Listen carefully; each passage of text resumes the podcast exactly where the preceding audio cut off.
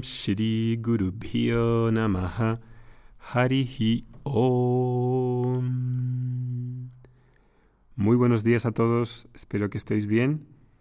Y mm, hoy pues íbamos tocando este tema de la madurez emocional que hemos retomado y en el podcast de hoy quería hablaros sobre el cómo podemos lidiar con las emociones que surgen cuando me equivoco, cuando hierro, cuando hago algo que, no estoy muy orgulloso de haberlo hecho. ¿Qué sucede? ¿Cómo puedo vivir mejor el sentimiento de culpabilidad o de vergüenza?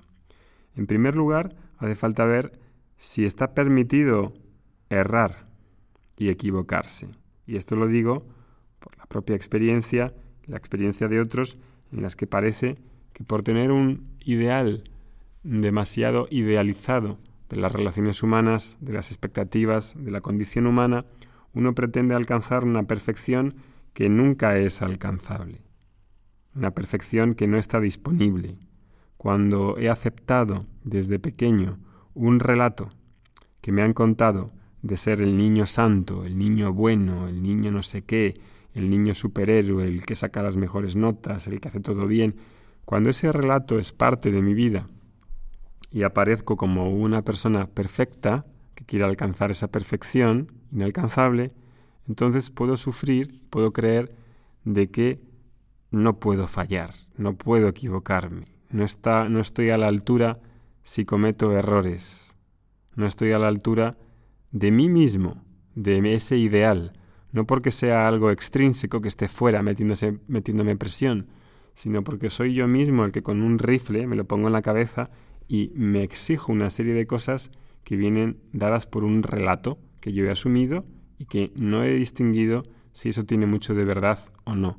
La presión no tiene nada que ver con el mundo. La presión no tiene que ver con cómo veo el mundo, con la serie de expectativas que tengo, con la forma en que tengo ver mis propias acciones. Entonces, claro, al actuar y, y al tomar decisiones y al tratar con personas, pues me voy a dar cuenta de que hay de que puedo errar y que puedo errar fácilmente y puedo equivocarme y puedo reconocerlo y en reconocerlo soy una persona humana. Y entonces cuando me siento culpable en algunas ocasiones puede ser un sentimiento sano. Si no te sientes culpable nunca, probablemente es que hay algo torcido ahí, porque sentirse culpable puede venir de un sentimiento sano en el que he visto que he tratado a alguien o he hecho daño a alguien y no me hubiera gustado que me lo hubieran hecho a mí esa ley inherente que está en la, que está en la creación, por la cual a mí me gustaría que me tratasen, los demás, perdón, los demás deberían ser tratados como a mí me gustaría ser tratado, ¿verdad? Entonces cuando actúo debería de pensar en cómo me gustaría ser tratado, cómo las, cómo las personas a las que, con las que yo trabajo o vivo, cómo les gustaría ser tratadas en base a lo que a mí, lo que espero de los demás, ¿no?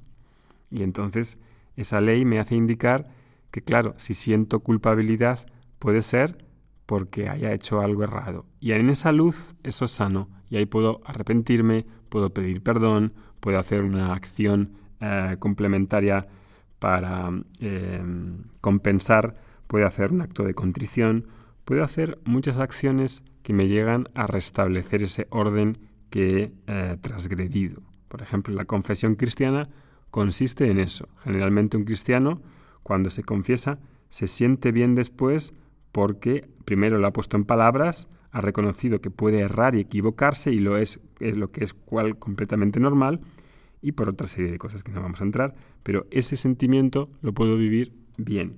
Ahora, hay otro sentimiento de culpabilidad que es totalmente innecesario, es, eh, es algo que, que no reporta nada y sin embargo es, tiene una configuración dañina porque te tira para abajo implica una autodestrucción y una autocondena de la persona. Y este sentimiento de culpabilidad aparece más de lo que pensamos. Aparece cuando, cuando por ejemplo, en una clase de yoga, me viene a la mente cuando daba clases de yoga y em, pues me viene muchas, recuerdo de muchas personas que en la primera clase de debutantes o de principiantes tenían tanta presión interna de querer hacer las cosas bien y hacer las asanas bien, que estaban tan pendientes de hacer todas las cosas que se sentían mal, muy mal y se llamaban a sí mismos eh, tontas, eh, burras, eh, idiotas, es que soy, soy idiota, es que soy, es que no sé hacer esto, es que, es que fíjate cómo estoy.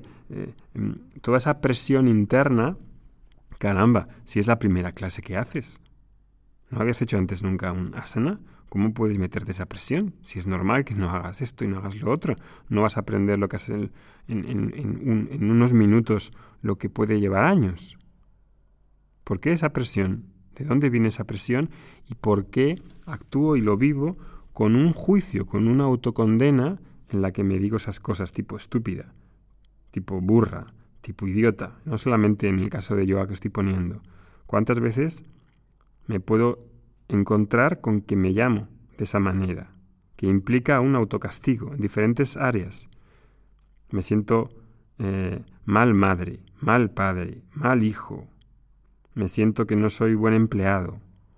Ese sentido de culpa implica un castigarse, un condenarse de un modo dañino, que no vale para nada en realidad. Y ese es el que me gustaría lidiar con él, con ese sentimiento, ¿no? Entonces todas esas frases que me digo implican ese juicio inadecuado sobre mí mismo, que implica, pues eso, una autocondena. Entonces, ¿por qué llamarse así? ¿Por qué tienen vivir de esa manera pesada, no?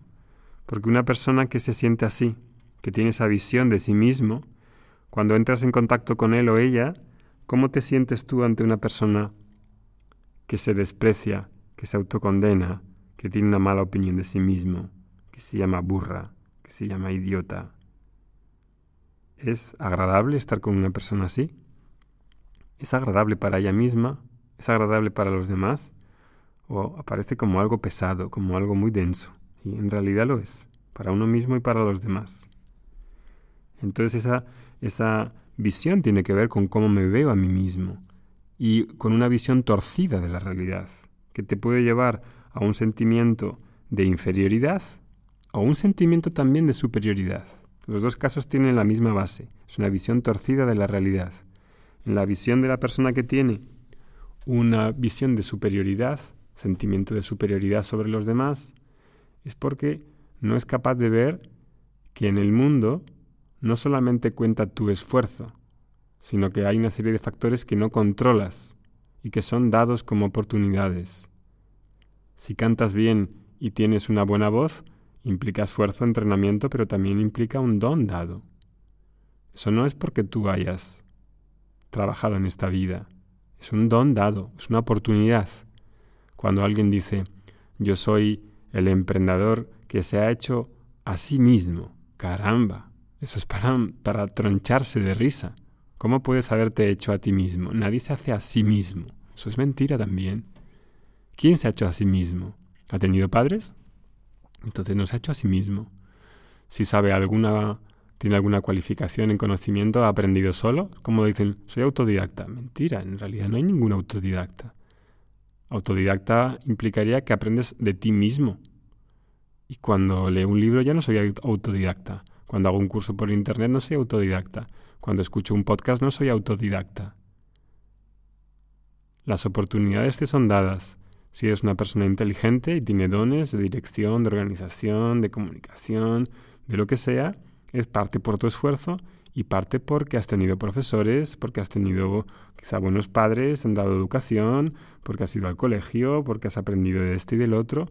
Todo en realidad lo que implica algo bueno implica contacto con un profesor, que te pasa ese conocimiento, te enseña algo implica un oficio dado, oportunidades dadas, que las aprovecho, pero no puedo decir, caramba, canto muy bien y es por mí.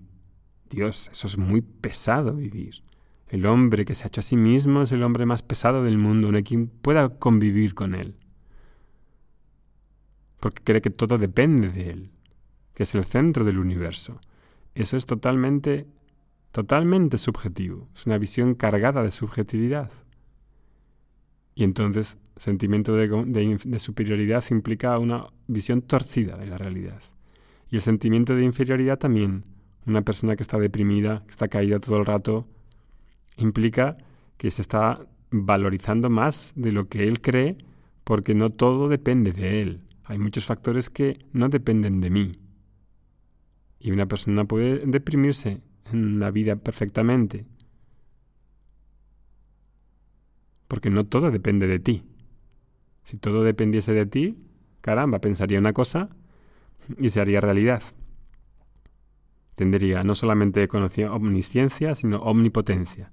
No conozco a ninguna persona que tenga ni omnipotencia ni omnisciencia, ninguna de las dos.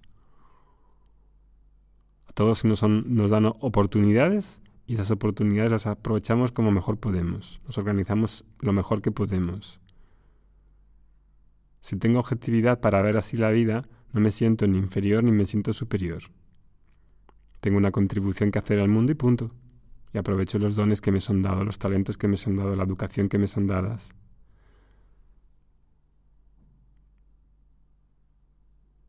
Y entonces, luego está el sistema de punitivo, que hemos hablado anteriormente, de justicia restributiva. ¿Cómo no me voy a sentir mal en mi familia, en tu familia, en el trabajo, si solamente premian lo que consideran que está bien? No te portes así porque si no te pasa esto y lo otro y lo otro y lo otro. No porque no haya consecuencias, sino porque si el modo de conducta, el, el modo de comportarse está basado en una respuesta de premio-castigo, entonces esa vida es muy dura, es muy dura. ¿Por qué?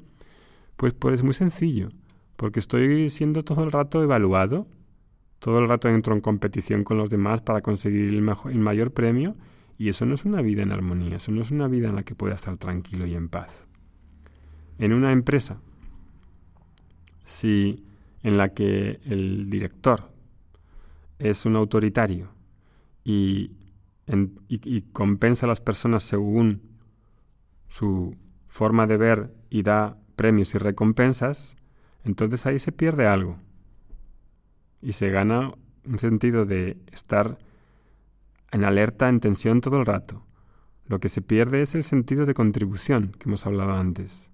Puedo contribuir en la empresa en la que trabajo no solamente motivacionalmente, por lo que me premian, por los bonus o por el dinero extra que me dan o por el salario.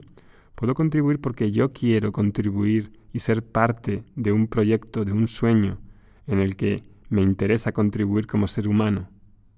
Es patético en realidad ver a una persona que solo contribuye, que solo se ve motivado por la recompensa. Eso es como si fuese un perro, como si fuese un animal. Y no me extraña entonces que cuando la persona no consigue lo que quiere o se equivoca, se sienta culpable, porque el sistema que se ha empleado es el de castigo y premio. Y ese castigo y ese premio conduce a que haya personas esquizofrénicas pendientes todo el rato de si se han equivocado o no se puede equivocar y de toda la tensión que existe en el sistema. Ya. Es una manera pesada, muy pesada de vivir. Entonces cuando la, la mente entra ahí, puedo decidir conducirla, puedo utilizar la culpabilidad en un sentido sano o en un sentido no sano.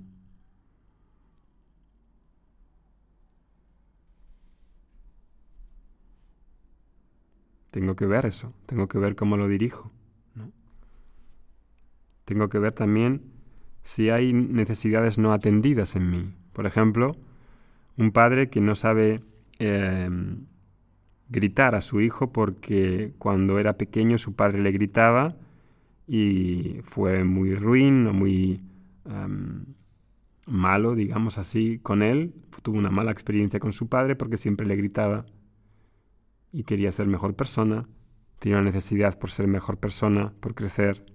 Y ahora con su hijo, cuando le grita, se siente mal, se siente culpable y evoca la relación de su padre. Caramba, ahí también he de entender que los hijos pequeños también necesitan ser corregidos. Y no pasa nada porque leve la voz de vez en cuando porque ponga límites. De hecho, una de las cosas que lo necesitan los niños pequeños es sentirse seguro y no tener que decidir todo el rato. ¿Qué quieres de comer? ¿Qué quieres desayunar? ¿Quieres cereales o quieres zumo o quieres leche o quieres eh, bacon? Bacon con vegetariano no, pero ¿qué quieres con tantas opciones al desayunar? damos la opción cuando no necesariamente tienen que poder elegir todo. Un niño que va en su coche, que va, perdón, un niño que va en el coche con sus padres y va atrás en su asiento, no necesita tomar elecciones para conducir, es capaz de confiar en los padres. Los padres son los que conducen el coche, no conduce el niño. Eso le hace sentirse seguro al niño. Entonces cuando el padre grita, no porque tenga que gritar, pero cuando grita no tengo por qué sentirme culpable. Tengo que saber que de poner límites. Tengo que saber que cuando decido por el, por mi hijo, por mi hija, estoy haciendo que también eso le dé seguridad, porque él no tiene por qué decir todo. Los padres tienen que decidir cuando los niños son pequeños por ellos, porque tienen más experiencia y conocimiento. Entonces, cuando siento eh, culpabilidad por gritar o poner límites, ¿de dónde viene esa culpabilidad? ¿Cómo puedo reconducirla? ¿Cómo puedo ser yo mismo? ¿Cómo puedo tener autenticidad? Todo ese tipo de cosas son temas de madurez emocional que estamos viendo en este podcast. Seguimos el próximo día. Que tengáis buen día. Om Shanti Shanti Shanti Harihi Om